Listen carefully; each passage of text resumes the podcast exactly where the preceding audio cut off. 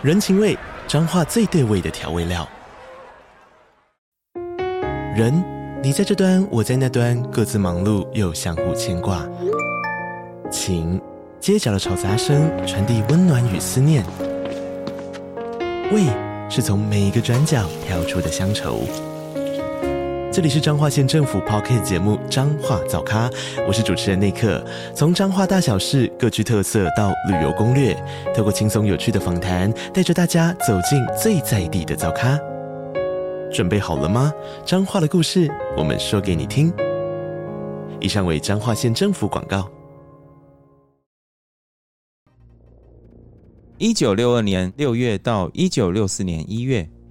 一名恐怖的连续杀人魔肆虐波士顿，受害者都是女性，她们都惨遭勒杀。在那一段时期，许多妇女一直处于极度不安的情绪，日常生活只剩下恐惧，连邻居登门拜访、邮差来信的门铃声，都对他们造成巨大的压力。毕竟，谁知道这次尼龙袜又会被套在哪一个倒霉鬼的脖子上呢？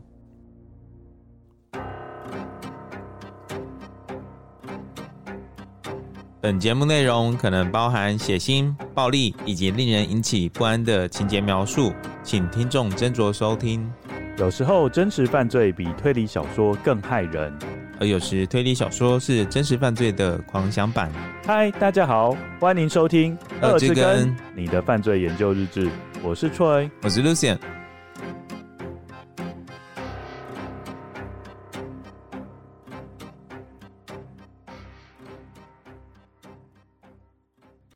各位观众，大家好，我是 Troy，我是 Lucian。今天要讲的是一件连续杀人魔的案子，嗯，然后在这边跟大家讲一下，我们昆恩作品的介绍即将要进入尾声。我们今天找的这个案子，就是搭配我们最后一本要介绍的《Cats of Many Tails》多尾猫。我可以问一下，为什么你这次顺序相反吗？顺序相反的理由很简单，就是我还来不及写完 书籍的大纲。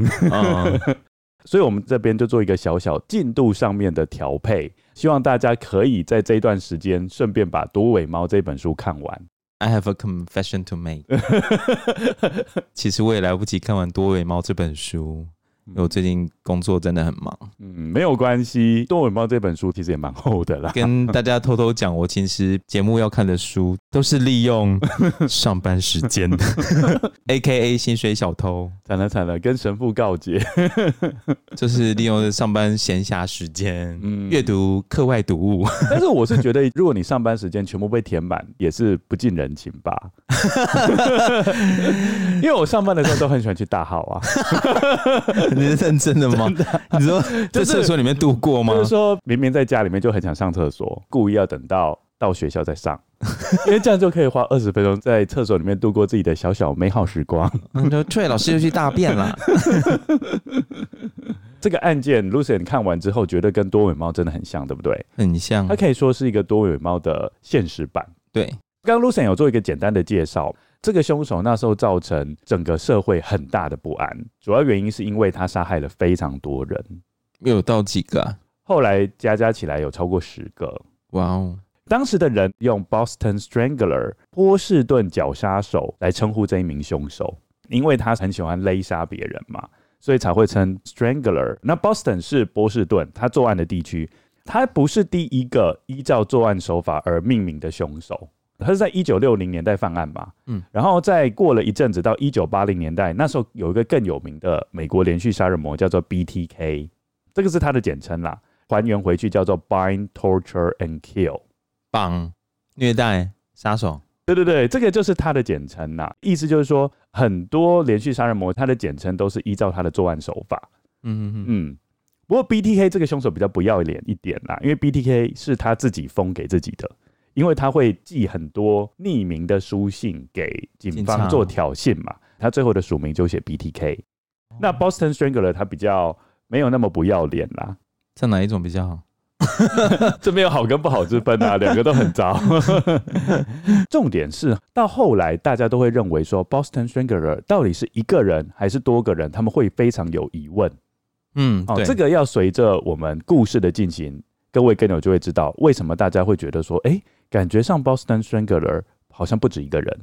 那我们是不是就要先从第一个被害者开始讲起？一九六二年六月十四日，五十五岁的离婚妇女 Anna Slesers 是运河街上一家装饰公司的裁缝。她住在后湾区域 Gainsborough 七十七号的砖房公寓内，刚好位于波士顿交响大厅后方。她对于音乐十分热衷，尤其喜欢交响乐。当天下午五点三十分，邻居看到 Anna 独自返回住所，这也是她最后一次被看到活着的时候。那时她正在房里准备，因为她的二十五岁的儿子尤里斯晚上七点要来接她一起去教堂参加一场仪式，以追悼俄罗斯入侵拉脱维亚的受害者。在等待的空档。他在家里播放歌剧音乐，用烤箱烤马芬，顺便洗个澡。当他的儿子尤里斯在七点十五分抵达母亲的住所时，他发现母亲迟迟没有应门，于是他花了三十到四十分钟在屋外焦急地拍打门口，最后在万不得已之下，用身体把大门撞开。当尤里斯一踏进昏暗的屋内，就立刻痛得大叫，因为他迎面撞到一张椅子，那张椅子被摆在距离大门口很近的地方，一个正常情况下不会被摆放的位置。他暗自觉得情况有点不对劲。接着，他来到客厅，期盼看见母亲正一边聆听着音乐，一边坐在沙发上等待他，但他的希望也很快的就落空了。沙发上没有预期母亲的身影。而是空无一人。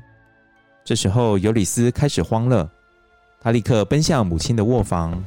在打开房门后，他发现卧室内梳妆台的抽屉呈现拉开的状态。看到这一幕，他心中不禁浮现不祥的预感。看来，母亲在梳妆打理的中途就被某件突如其来的事给打断了动作，连抽屉都来不及关上。但究竟是发生了什么事情呢？百思不解的他往厨房靠近，那里透出一丝微弱的光线。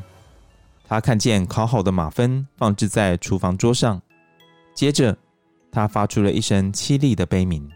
只见他的母亲躺卧在厨房的地板上，身上穿的丝袜内衣被撕开，让他的身体暴露在外。此外，居家服的腰带被用来缠绕他的脖子，尾端还打了一个蝴蝶结。这种蝴蝶结的打结方式，后来成为凶手的犯罪签名。凶手也曾试图用男人的皮带勒死 Anna，但皮带断裂了。不止如此，Anna 的下体还遭到了物品的侵入。尤里斯说，他的母亲没有敌人，并认为他的母亲是自杀身亡的。他表示，母亲最近过得不太好，而且尸体的位置离厨房的房门很近。或许是母亲想利用门来上吊，但绳子在母亲死后断掉了，因此尸体就跌落在地板上。但警方认为这显然不是自杀，因为浴室的浴缸只有三分之一满，还隐约可以在地板上看到凶手把 Anna 从浴室拖到厨房的血痕。此外，刑警还发现屋内有被洗劫的迹象，Anna 皮包被清空。皮包内的东西全被散落在地面，但没有东西遗失，而且值钱的金表和珠宝没有被拿走。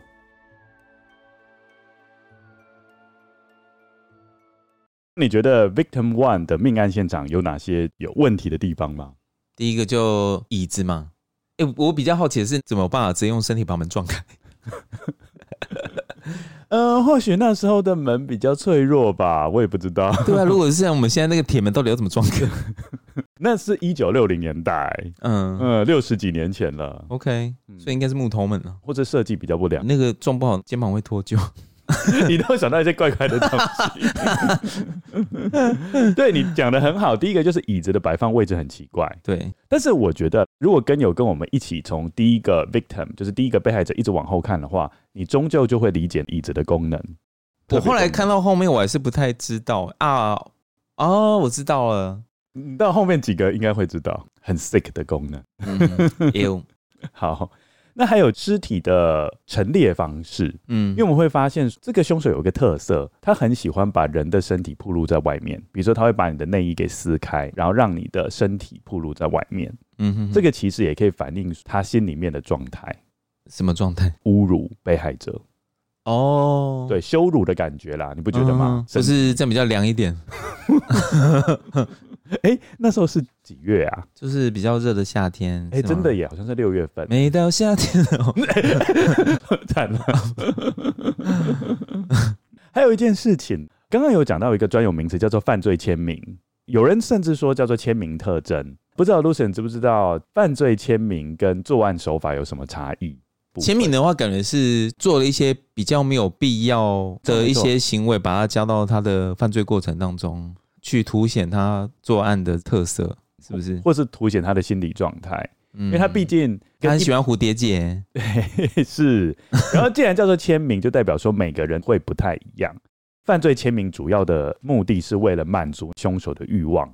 OK，好，那作案手法是什么呢？它跟犯罪签名是不一样的。通常作案手法就是有助于完成犯罪计划的动作，就是作案手法。所以简单来讲，同样以分尸来说，假设我分尸是想要满足我心里面很 sick 的那种欲望的话，那你会怎么分？不是，那分尸就会是一种。犯罪签名 递麦克风，那你会怎么分？如果是我的话，你犯罪签名哦，没有啦，我没有真的要你回答。好了，好了，哎呦，我真的怕你真的回答我。等一下啦，跟友都跑光。若分尸只是为了弃尸方便的话，那它其实就是一个作案手法，它就不算是一个签名。OK。所以简单来说，犯罪签名的特色就是跟你刚刚讲的差不多，就是他对犯罪顺利完成并没有太大的注意，嗯、有时候甚至还会拖累犯罪计划的实行。嗯，因为比如说你可能打蝴蝶结打很久，结果反而让警方更有机会可以抓到你，因为就是整个人杀完之后，为了打漂漂亮亮的蝴蝶结，可能打了二十分钟。嗯，对，停留在犯案现场太久，打领带，然后不会打领带。哎、欸，我到现在都还不会打、欸，哎，对，都刁难自己。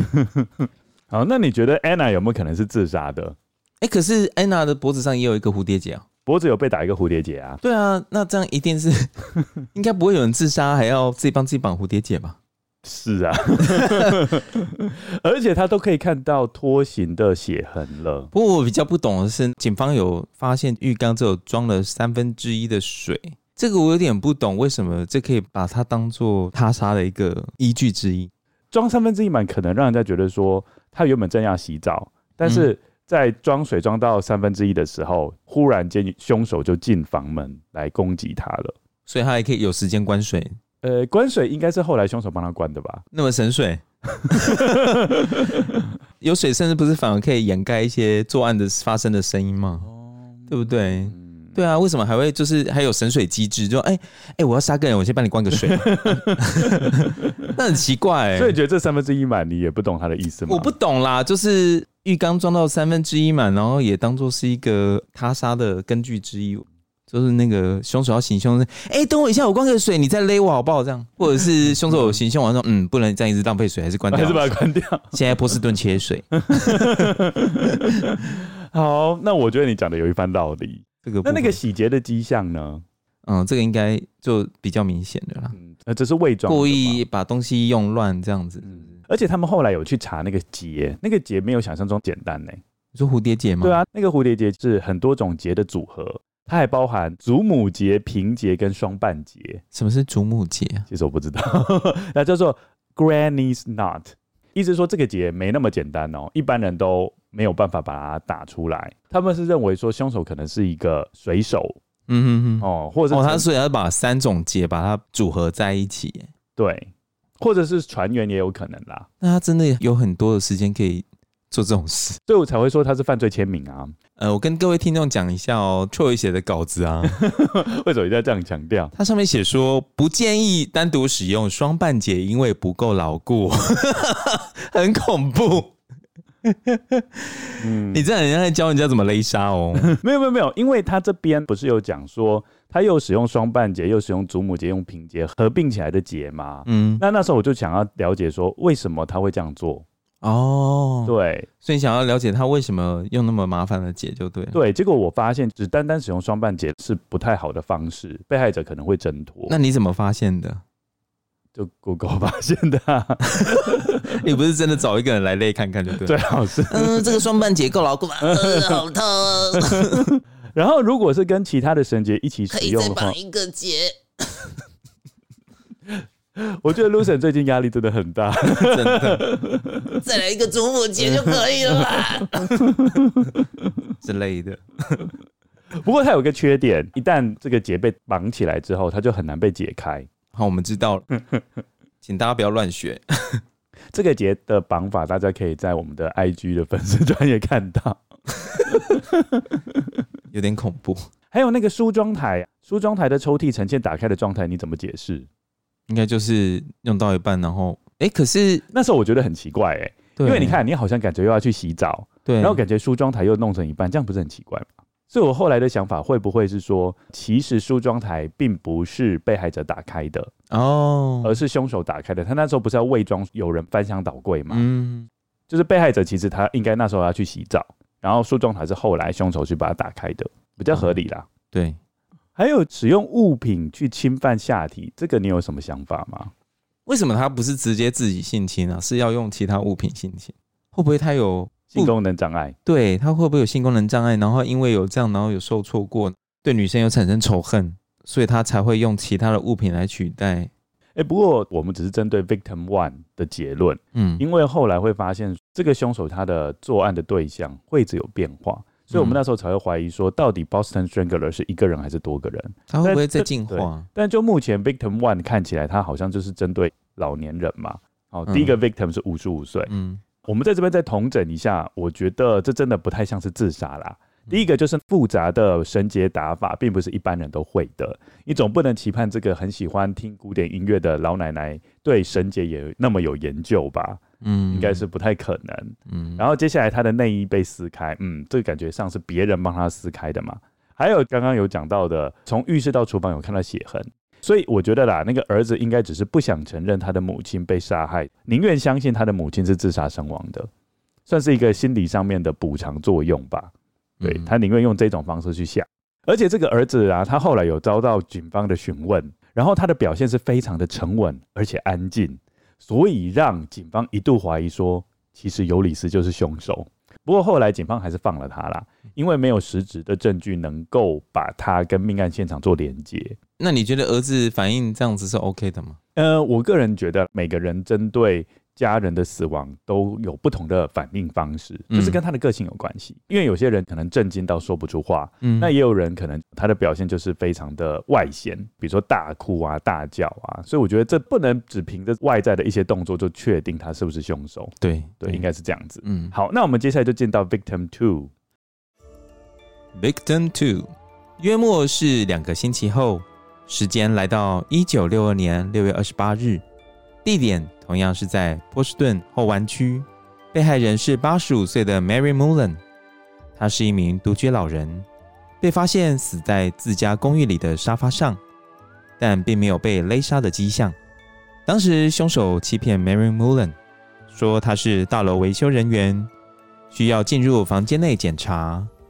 Mary Mullen 也不疑有他，敞开大门邀请凶手一起进屋。凶手和这位外表和蔼可亲的老奶奶交谈甚欢，但在交谈过程中，冷不防地将手环绕在 Mary Mullen 的脖子上，但手还没掐紧，Mary Mullen 就已经在他的手里死亡，死因是心脏病发作。警方研判他应该是被吓死的。我觉得这种死法也蛮悲惨的。而且从 Victim Two 的故事，大概可以看得出这个凶手的作案手法，就是说他通常不是强行进屋的，对，他会伪装成各种专业人士，让屋主能够相信他，敞开大门让他进来。如果你观察第一个案件跟第二个案件啊，我感觉凶手是有花很长的时间去观察的，因为你不觉得好巧不巧，第一个案件凶手进来的时候，也只有女主人一个人。嗯、然后第二个案件，他是一个独居老人哦，都知道对方是独居的状态。对，所以这边也可以验证刚刚 Lucian 的讲法。一开始，要么这个凶手就是对自己很没有信心，他只敢面对一个人；嗯，要么就是说这个凶手只针对老人。好，那我们接下来进到 Victim Three。Victim Three，时间来到一九六二年六月三十日，也就是两天后。或许在前面的案子没有得到该有的满足，波士顿角杀手找上了六十八岁的 Nina Nichols，她是一名寡妇。当天下午，他回到位于联邦大道上的自家公寓，开始换装并打包简单的行李，准备拜访他住在 Wellesley 的妹妹。他们约好要一起共进晚餐。那天天气很热，他把屋内的窗户打开。让空气可以流通，并打了通电话给他的妹妹，告诉她大约六点钟会抵达。在电话中，Nina Nichols 告诉他的妹妹，她听见家里的门铃响了，等等再回电给他，因为他要先去应门。时间继续往前推移，来到当天晚上七点半，苦苦在家里等待的妹妹，终于无法忍受内心的焦虑，她联络妹夫。请他打电话给大楼管理员寻求协助。想当然尔，大楼管理员入屋后，立刻发现房间内的命案现场。Nina Nichols 倒在卧房地板上，她穿着一条粉红色的法兰绒长袍，长袍向下被撕开，暴露出她的下体。两只尼龙长袜被绑在她的脖子上，并深深地陷入脖子的皮肤内，以至于留下渗血的伤口。警方没有发现强行进入屋内的证据，没有任何东西遗失。最惨的是，凶手利用一个酒瓶性侵了她。警方在她的指甲内找到皮肤碎屑和血迹。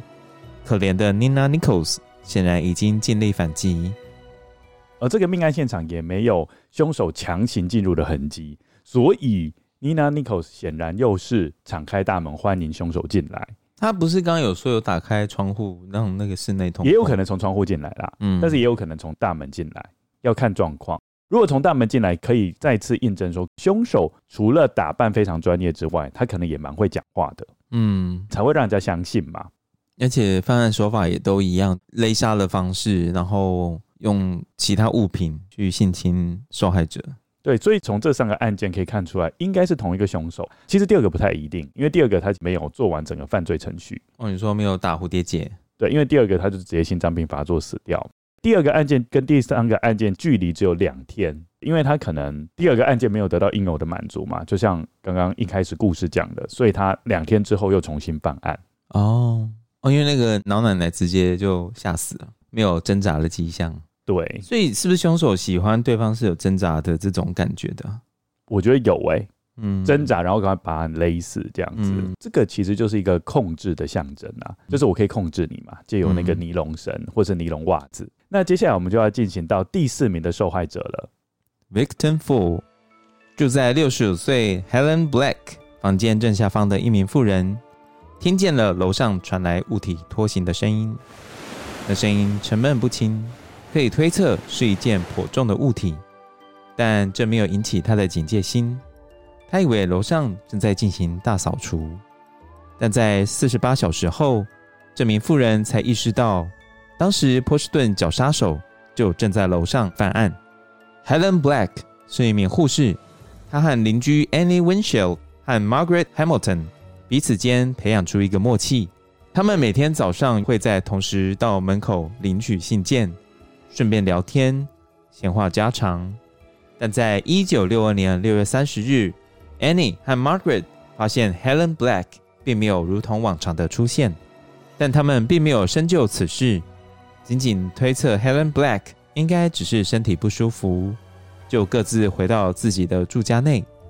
要一直等到当天下午六点，当管家使用钥匙进入 Helen Black 的房间，Helen Black 死亡的消息才传开。Helen Black 面部朝下躺在床上，法兰绒睡衣的底部垂落在地板上。凶手的签名特征，也就是蝴蝶结，这次更明显了。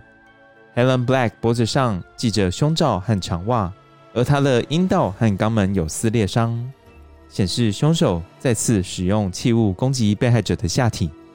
到了这个地步，警方终于意识到波士顿出现了一个连续杀人魔。由于情势危急，警察局长取消了所有警察的假期，并透过媒体发出警告：他建议妇女留在室内，锁上大门，并注意周围环境，尤其是陌生人。警方认为凶手很可能是一个心理变态者，对老年妇女的仇恨可能实际上反映出凶手本身与母亲关系上的冲突。我觉得 Victim Four 的部分跟前三个还蛮像，对不对？就整个，比如说凶手的签名特征啊。还有就是只针对独居妇女进行犯案啊，都很像。而且这个受害者跟前一个受害者都是穿法兰绒的睡袍，是那时候很流行这个吗？其实我不知道法兰绒是什么东西。就是你有以前有睡过阿嬷的那种棉被吗？哦，你说有点有点像类似那种材质。嗯就是还蛮舒服的这样子嘛。呃，冬天如果盖那种棉被，其实蛮保暖的啊。哦、那同样就是如果没有弄好，就是很很多屑屑，对，会很多尘螨。哦，因为它并不是很好清洁的东西啊，它要维护的话，应该都要送干洗，它也不能直接丢洗衣机。哦，你好清楚啊。还好啊，你这里有穿过法兰绒？没有，没有穿过法兰绒。其实很就是怎么讲，在高雄。很不适合，对，因为太热了。嗯哼，然后而且法兰绒，我觉得这是一个比较不好驾驭的材质。有的时候你穿不好会比较，我不知道哎、欸，老气吗？对，可能会，就看你怎么穿搭啦。有一些人气质他就很适合穿，可是我自己是没有办法。对啊，好，那我们接下来进入到第五名受害者，Victim Five。但不久之后，警察局长所恐惧的事还是发生了。八月十九日，在波士顿西区格罗夫花园七号，又再度发生了野蛮的屠杀。受害者是七十五岁的寡妇伊达·伊尔嘎。伊达和他的儿子在一九二零年代因战乱因素从乌克兰移民到美国波士顿，可以说他的后半生都在美国安身立命。命案发生当时，他已经有孙女了。在命案发生前几天，伊达甚至还和他的儿子提到，基于他是处于独居的状况，他有点担心最近发生在波士顿的连续杀人案，并害怕自己成为下一位受害者。但没想到伊达的话竟然一语成谶。命案发生当天，伊达原本与他的妹妹有约，但当他没有依约出现时，伊达的妹妹打电话给大楼管理员请求协助，而大楼管理员派他十三岁的儿子。查看伊达的状况，而就是这名十三岁男孩发现了伊达的尸体。凶手显然是刻意将伊达的尸体摆放到特定的位置，任何人一打开公寓的大门，就可以看见他暴露的生殖器官。他的身体躺在地上，睡裙被撕开，曝露出整个下体。他的双腿被掰开，间距四到五英尺，也就是一百二十到一百五十公分。并分别被放在两把椅子上，臀部下面放了一个垫子，呈现女性进行妇科检查的姿势。伊达的死因是被整套勒毙，而屋内也和先前的命案现场相同，没有强行进入的迹象。他的孙女黛比在案件发生好几年后，在一场访谈时回忆起他和伊达开的一个玩笑。有一次，他把伊达的假牙藏在浴室的架子上。在伊达寻遍不着下，他终于拿出假牙，和伊达说：“奶奶，我找到了耶！”当下，伊达很开心地亲吻了他。而当伊达的凶案发生后，父母亲骗黛比说奶奶是因为癌症而死。当时，黛比还一度误以为是因为自己藏了奶奶的假牙，导致她的死亡。这个秘密隐藏在她的内心，让她内疚了许久。毕竟当时她才十岁。直到黛比考上大学时，才知道奶奶死亡的真相。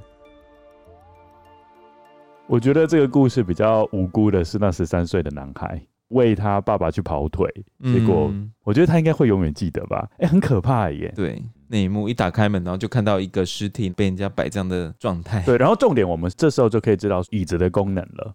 第一个命案现场不是有发现被害者的儿子一踏进房门就立刻被椅子绊倒？对，绊倒。现在我们就可以知道那个椅子的功能了，它其实就是一个 posing 的功能哦，摆姿势用。对，就凶手那时候就是要尝试把第一个被害人摆姿势，可能那时候没有成功，嗯哼，但是他越到后面，我们都知道犯案手法会越来越精进，到第四个受害人的时候，他已经能够成功的把这个姿势给摆出来，就是他心里面幻想的那个姿势。所以应该是呃，凶手杀了被害人之后，才在帮他们摆姿势吧？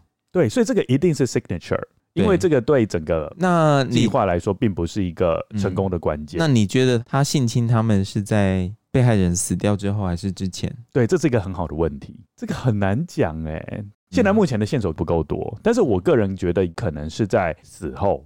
我觉我个人是觉得是死后，死前跟死后差在哪里呢？因为我觉得死前凶手是幻想着是虐待，对，但是死后比较像是对自己是自卑的，所以他只能用这种方式去完成他的幻想。那你的想法呢？我觉得如果他要今天是在被害人死前性侵的话，我觉得他要第一个他有足够的勇气啊，对不对？你才有办法做这样的事情嘛。嗯。而且再者就是会造成很大的混乱，也有可能会引起邻居的注意。那因为死者并没有说有这种捂住，或者是你勒杀的话，通常也很难发出声音。你怎么有办法一边勒，然后一边用东西去用对方的下体啊？嗯，一定是没有办法的啊。这两个动作是没有办法同时进行的啊！对，你有只有两只手，通常应该都是勒杀之后，然后再做这件事情。你你如果说今天你要用这个物品去用他的下体，基本上对方不可能就那么乖就范，让你这样子去弄他。对，尤其我们刚刚看到很多被害者，其实他都有反击。对啊，嗯，所以基本上我觉得应该是先勒杀才有办法去进行这样子的动作。然后我们看到他不是会 posing 嘛，然后又把对方的、嗯。下体给露出来，所以感觉上他只是为了羞辱，而且他那个 posing 跟我们之前在讲被杀人魔耽误的贵哥，嗯，也是一样。那个贵哥不是也是他叫什么名字？我有点忘记，好像叫做 Jerry Brudos。对对对对对对，他也是会做摆姿势的这个。哎、欸，对，他会 posing，对，他会把被害者摆姿势嘛。但是我觉得他们两个不太一样。Jerry Brudos 他摆姿势是为了自己的满足，他会把它拍摄起来。嗯，但是这个的摆姿势，我觉得他是希望别人看到，他会把它架在门口，让别人一进来就看到。所以我觉得他希望发现的人会吓到，发现的人吓到，其实某一部分他也会觉得很开心，嗯，也满足他一部分的欲望，也是一种签名方式了。嗯，除此之外，也有人认为凶手对尸体的摆放方式有嘲笑跟吓唬警方的意味。等于说他想要跟警方做挑衅。好，那我们接下来看 Victim Six。Victim Six，一九六二年八月二十一日，波士顿绞杀手的第六个被害者是六十七岁的 Jane Buckley Sullivan。根据他的同事描述，他有一头美丽的灰发和蓝色的眼睛，让人忍不住想要多看一眼。他的外貌比实际年龄来得年轻很多。一九六二年八月二十一日，当报纸称波士顿绞杀手为一个使每个独居的波士顿妇女都感到不安的恐怖杀手的那天，在朗伍德医院值夜班的护士 Jane Sullivan 在家里的浴缸中被发现，但警方认为命案现场在浴室旁边的厨房，因为血迹的起始点位于厨房，可见又是凶手刻意把被害者带到浴室，然后摆成特定的姿势。他的脸部朝下，呈现跪姿，头和前臂被水覆盖。他的大衣被拉到肩膀上，内裤被拉到脚踝上，露出臀部。他已经死了一个星期。两只尼龙袜末端被绑成蝴蝶结，紧勒在他的脖子上。由于他的尸体已经腐败得很严重了，因此无法判定是否受到性侵。分析这六件案件，不难发现。这些被害人都是独居的老年人，而且大部分被害人都和地区医院有点关系。例如，Helen Black 和 Jane Sullivan 都是护士，因此有人怀疑凶手可能是在医院接受治疗的精神病患，甚至也有可能是在医院里工作。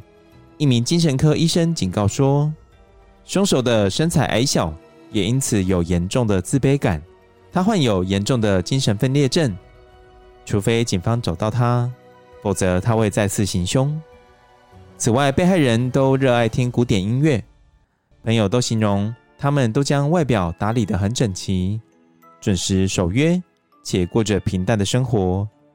他们被杀死的手法近似，都是被勒杀后，遗体被摆成特定的姿势，命案现场都没有留下惊异的痕迹。只有用器物侵害的迹象，凶手也没有从命案现场拿走任何东西。还有一个最重要的共通点，被害者似乎都是主动让凶手进入他们的住家内。波士顿开启了史上最大规模的调查行动，有人称作“世纪大追捕”。全市的警察、调查员都动起来，但即便如此，案件进度还是停滞不前。造成案件迟迟无法侦破的一个重要因素是，一般的凶杀案通常都可以靠着目击者或者传统的动机，例如金钱上的纠纷、嫉妒，来找出嫌疑犯。但波士顿绞杀者的被害者都是独居老人，大部分是寡妇，社交活动不活跃，没有丈夫、情人、敌人，也没有涉及帮派、就毒品，因此不容易找到嫌疑犯。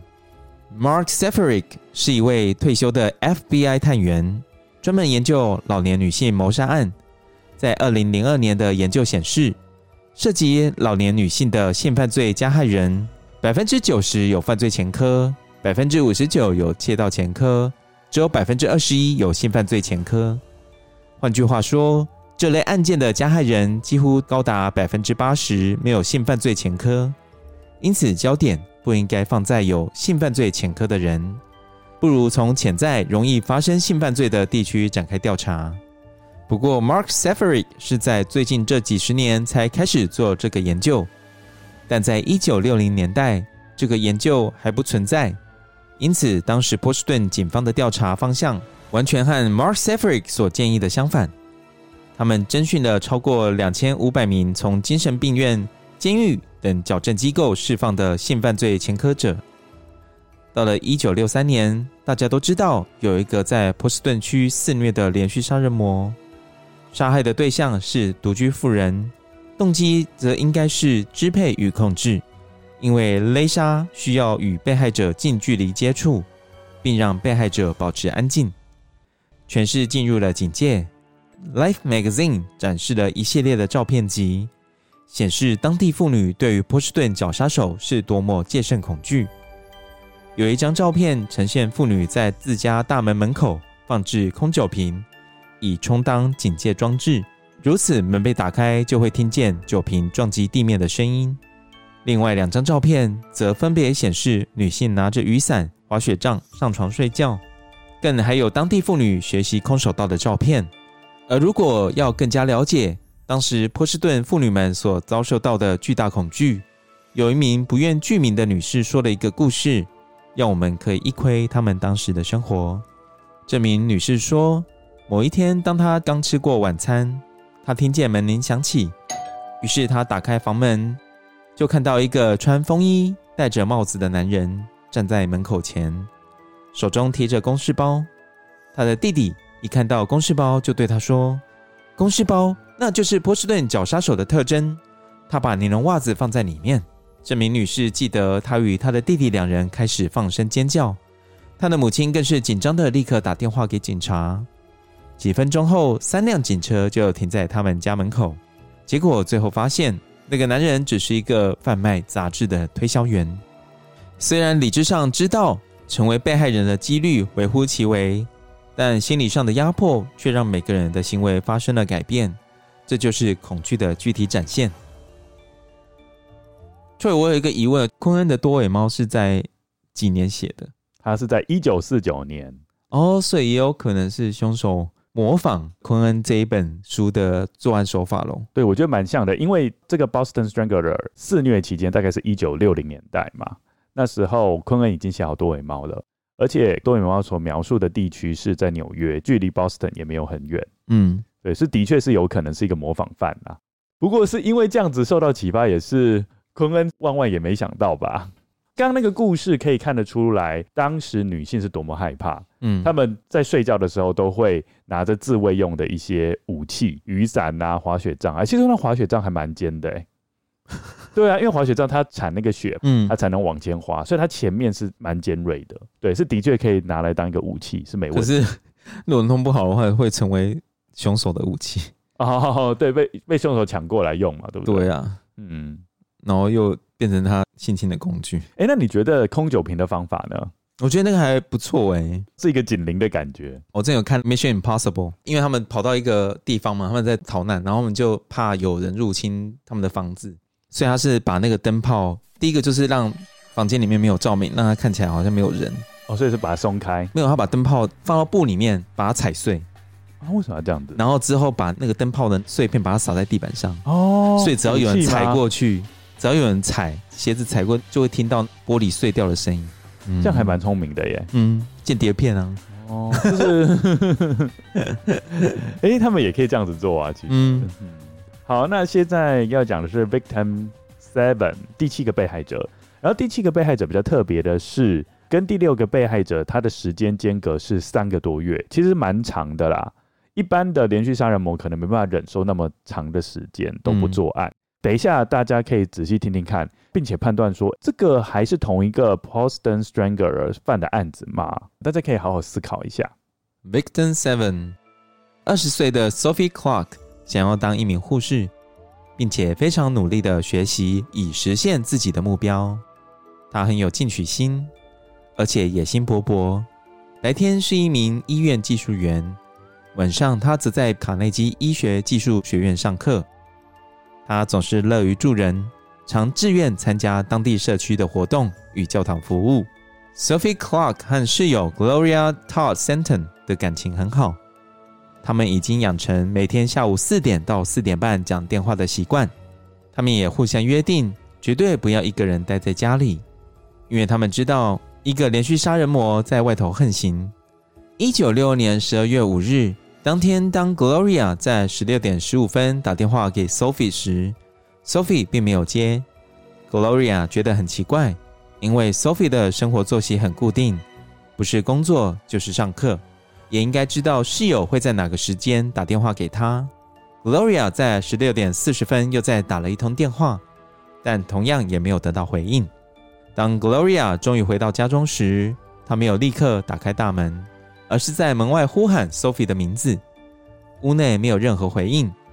最终，她打开大门，随即发现 Sophie 倒卧在客厅的地毯上，双腿张开，穿着吊带袜、黑色的长筒袜、蓝色的碎花外套和胸罩都被撕裂。他的脖子被三只尼龙长袜勒住，并在他的下巴处打结。在尸体附近的地毯上，警察发现了破碎的眼镜。以及凶手遗留下来的精液，现场有挣扎的痕迹，房子里的抽屉有被翻找的迹象，凶手甚至翻找了放在客厅角落的古典唱片集。证据显示，Sophie 是自愿让凶手入内的。当波士顿绞杀者闯入他的公寓并杀害他时，他正在写一封信给他住在纽泽西的未婚夫。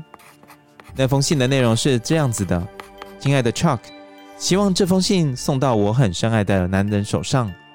你那边天气会冷吗？我觉得很好，尤其是你昨天晚上打给我之后，你是我的解药。你可以轻易的让一个人觉得很幸福。下周你会想吃什么呢？我想鸡肉是不错的选择，但你可能吃腻了吧？有什么建议吗？希望你能在这里有顿不错的大餐，这是起码我能做到的。今天天气很糟。我希望下周托你的福，天气能好一些。等等，我写完这封信，就要开始写我的作业了。接着我会到厨房去煮我的晚餐。我猜今天要吃肝脏拌洋葱，搭配肉汁，加上马铃薯泥和蔬菜。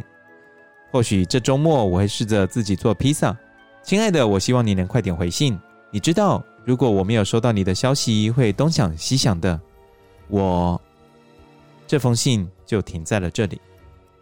当年夏季结束前，也就是学校要开学前，Sophie 才和母亲表示自己很害怕回到波士顿上学，并表示想转学到纽约相同类型的学校。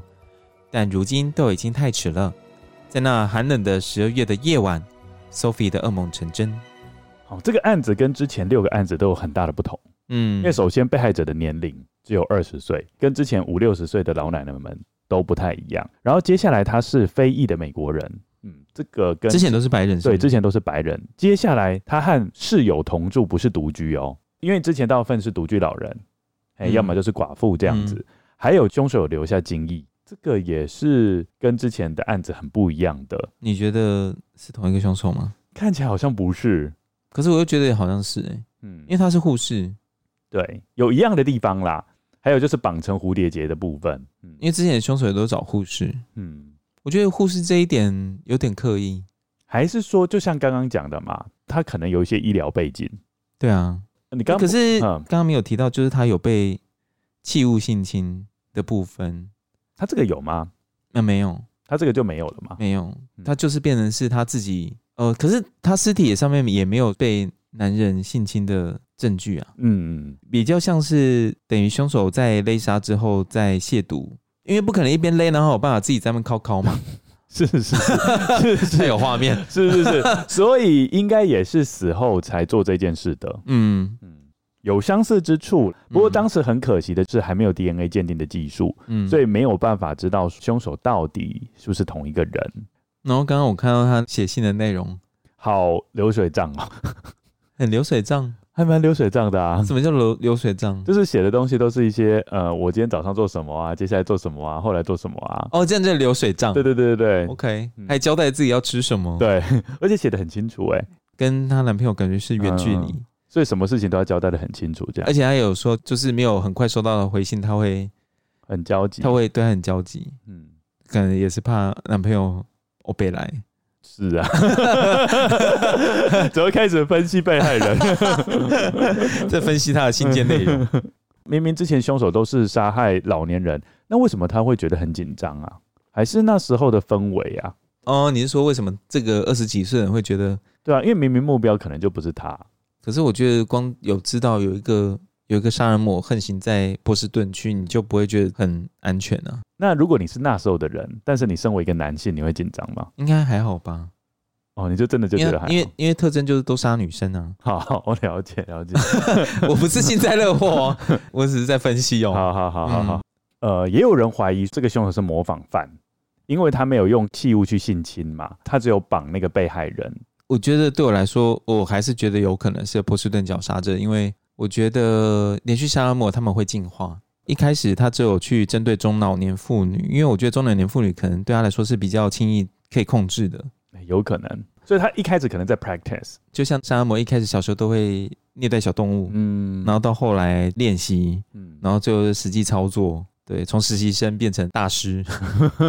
对，那同样的，我觉得会不会波士顿绞杀者他一开始是针对中老年妇女，比较像是在练习，嗯，然后后来就是他真正的目标其实是年轻的，对，然后慢慢进化到年轻的，嗯，从一开始我觉得有可能诶，从一开始他呃，因为他都是用器物去性侵对方嘛，那虽然说这个二十几岁这一个他没有性侵对方，可是他有用他的精液去亵渎他的尸体，嗯。那相对来说，他也是进行了一次性满足的这种动作。对，其实之前的用器物去性侵对方的下体，对他来说也是一种性满足的一种动作。这是我的想法。嗯还的确是有可能是这样子。哎，嗯。不过我这边要提出一个问题。嗯。被害人 Sophie，她的亲友宣称，Sophie 她是一个内敛保守的人。你从她的信可以看得出来吗？一个比较保守的女性。我觉得是比较没有安全感的女生。嗯嗯。他说，他即使是在纽泽西的老家，如果只是穿着居家服，他会拒绝让家人以外的人进到屋内。但是从命案现场来看，Sophie 他是穿着居家服让凶手进屋，所以他们在怀疑说，凶手会不会是 Sophie 非常熟悉的人？那有一件事情是很值得提出来的啦，Bob Patton，那他在那个时候呢，有带 Sophie 去看电影，而且这个男生呢，也数次的到公寓去拜访 Sophie。Sophie 的室友是描述这个男生有点神经质，而且依据 Sophie 邻居的供词是说，Sophie 被谋害的当天，Bob 有被目睹有出现在 Sophie 的大楼内，所以警方就怀疑啦，就是觉得说 Bob 会不会是有谋杀的动机，是因为呃 Sophie 可能有拒绝 Bob，所以造成了 Bob 一怒之下试图模仿波士顿绞杀者的方式去勒杀了 Sophie。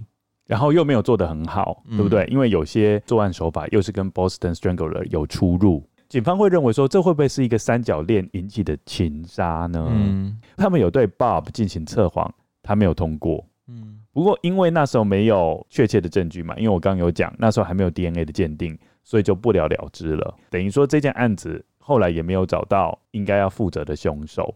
好，那我们接下来就要进行 Victim Eight 第八个受害者了。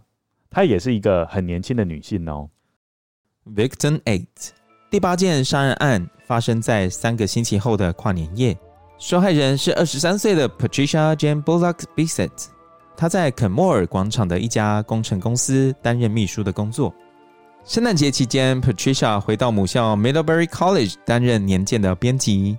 她告诉同学，她不怕波士顿类杀者。Patricia 有一个室友和一个男朋友，同才和工作伙伴都很喜欢他。他梦想着在郊区拥有一栋房子。他的兴趣是音乐、电影和旅行，假日则常常到海滩放松心情。十二月三十一日早上，Patricia 的老板 Jules Rothman。开车到他的家门口，要接他去上班，并在早上八点敲他的大门。他并没有应门。Jules Roman 等了几分钟后就先行离开，并在事后又打了好几通电话，但都没有得到 Patricia 的回应。由于担心他的状况，Jules Rosman 在当天上班中又再度开车回到 Patricia 的住所，并通知住宅管理员。但他们无法成功透过大门进入屋内，所以最后 Jules Rossman 透过窗户才能进入客厅。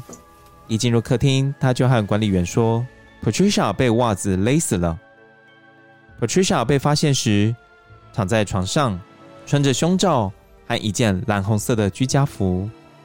一张刻意铺平的床单和毯子被拉到了他的下巴附近，在床单和毯子下方。他被四件衣物勒死了，一个上衣直接绑在他的脖子上，上面系着一条尼龙长袜，最后和另外两条长袜透过捆绑的方式连接在一起，形成一个蝴蝶结。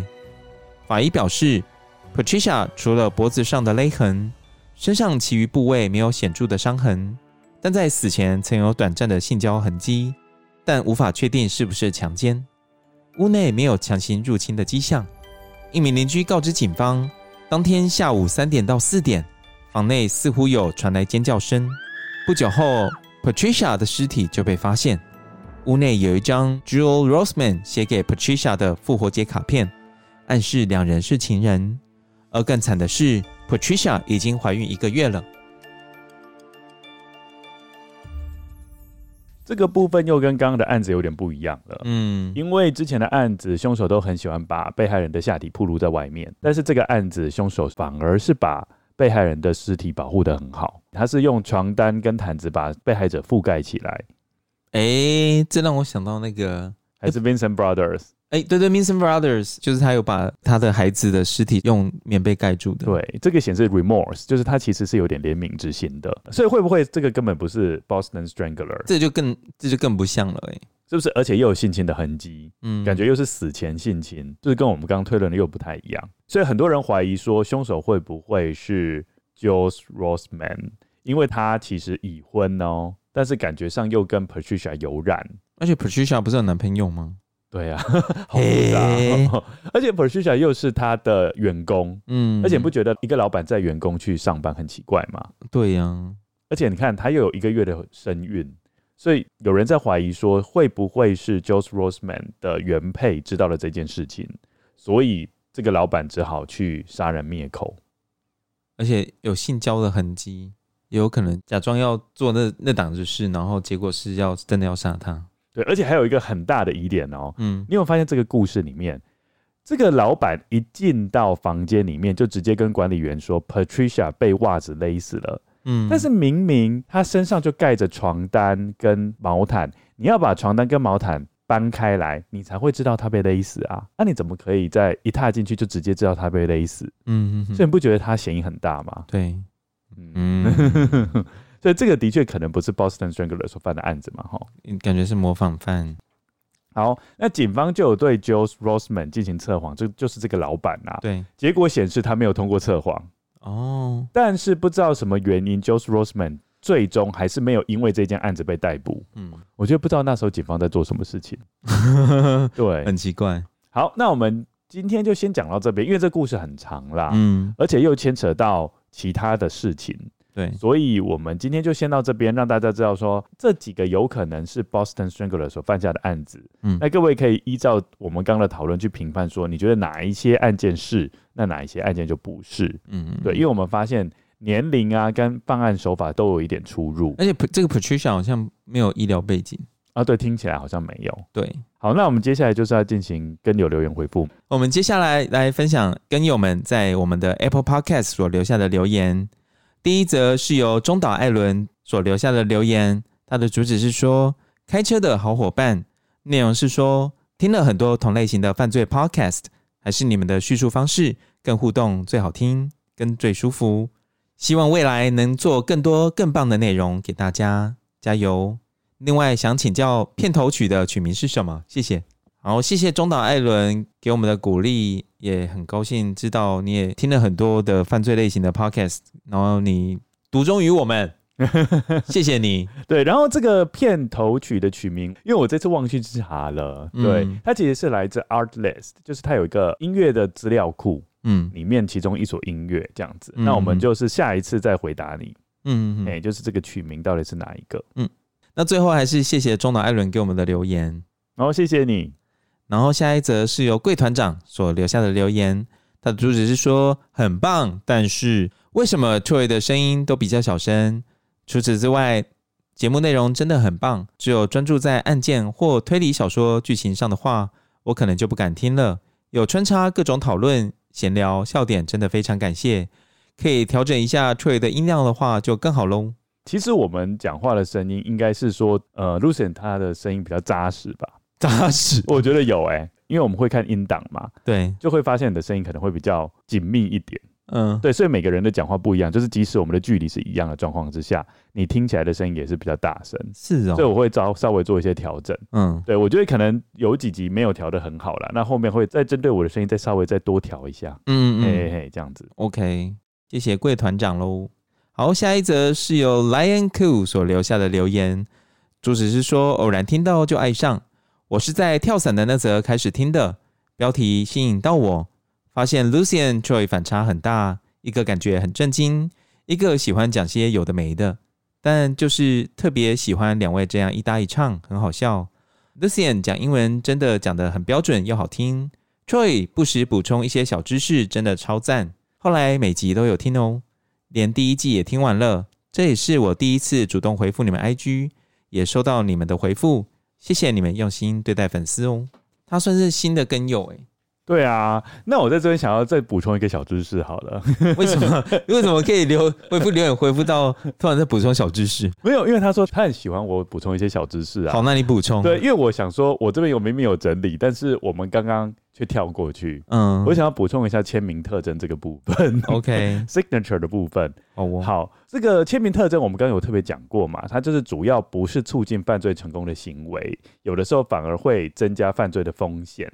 嗯，嘿，hey, 那我再补充几个呃很明显的签名特征，嗯、有一个叫做红发女子谋杀案，它是在一九七零年代后期，还有一九八零年代发生在美国的田纳西州跟阿肯色州，凶手就是专门锁定红发的女子。哦，对，不是红发的女子，他就不会把她杀掉，所以大家那个时候都会赶快去染发，对。啊，就会是这样子，就像是我们刚刚有讨论到嘛。呃，Boston Strangler，他感觉像是锁定老年人，对。那后来忽然间转成年轻人，我们就会开始打问号，嗯，就开始怀疑说，哎、欸，这是同一个凶手吗？因为很明显他的签名特征就有明显的改变，嗯、因为签名特征通常是指说凶手心里面想要被满足的地方，通常不会随便去变的。哎、欸，那个时候会不会大家很多中年妇女就改改变成穿着比较中性之类的？我打扮成男生，因为我我相信。不喜欢香菜的人，即使隔了十年，他还是不喜欢香菜。哎、欸，那很难讲啊！真的吗？真的啊！像我小时候也很讨厌吃芋头，可是我长大可以接受芋头。哦，真的、啊。嗯，但是我觉得芋头不会难吃啊。没有啊，在哪里？你这个说法不成立。哦，好，是是是，因为就是很主观嘛，嗯、对不对？对，就是一开始就是不喜欢。嗯，那你后来我怎么可以接受？因为我就很怕芋头。可是有一次就是，那你一开始怕芋头的原因是什么？我我我我接要接下来要讲这个，也会让人家很反感。有一些人他们就是不能接受芋头丢到火锅里面去煮，我就发现芋头丢到火锅里面去煮真的超好吃的，软绵绵的这样子。对对对对对。然后我后来就觉得，哎、欸，我好像其实可以接受芋头。对，可是前一阵子我记得有一，就是大家在吵说芋头丢到火锅里面是死罪这件事情，可是我个人是觉得蛮喜欢的啦。啊，对，还还有一个，还有一个，例如 Ted Bundy，你有听过吗？嗯，就是一个很有名的连续杀人魔嘛。对，他喜欢长发及肩的年轻女性。哦，所以那个时候大家都剪短发。对，那有的。那 Ted Bundy 一讲完，把那个头发剪短，我马上想到梁咏琪的歌。怎么剪断我的发？对对对，剪断了长发，长长短短短短。哎呦，难得可以听到 Troy 唱，难得 Troy 也会唱。好啦，哦，分享完了吗？你的小知识我分享完了，然后非常谢谢这位跟友给我们的肯定，然后他说你的英文很好，哎，谢谢谢谢，就这样子。好，下一则是由南部潘安哥所留下的留言。他的主旨是说：“我爱了李坤生啦。”嗯，坤生你知道什么意思吗？坤生好像是一个，哎，是一种鱼，哎，对，是一种鱼。然后他会在那个好像是日本的寺庙上面会有那个鱼吧？嗯，内容是说犯罪推理也能这样聊，实在太好玩了，一级棒呢！很简短的留言哦，谢谢南部潘安哥给我们的支持，也希望你能继续收听我们的节目。那我们今天节目就到这边，今天谢谢大家的收听，欢迎大家到 IG 跟 Facebook 粉丝专业留言，看我们分享你对这一集 Boston Strangler 的心得哦。大家心有余力也欢迎到 First Story 或者是 Mixer Box 来给我们小额赞助哦。有一句名言说：“一周一集二之根，真实犯罪远离你。”说的真好。今天谢谢大家的收听，谢谢大家，大家拜拜，大家拜拜。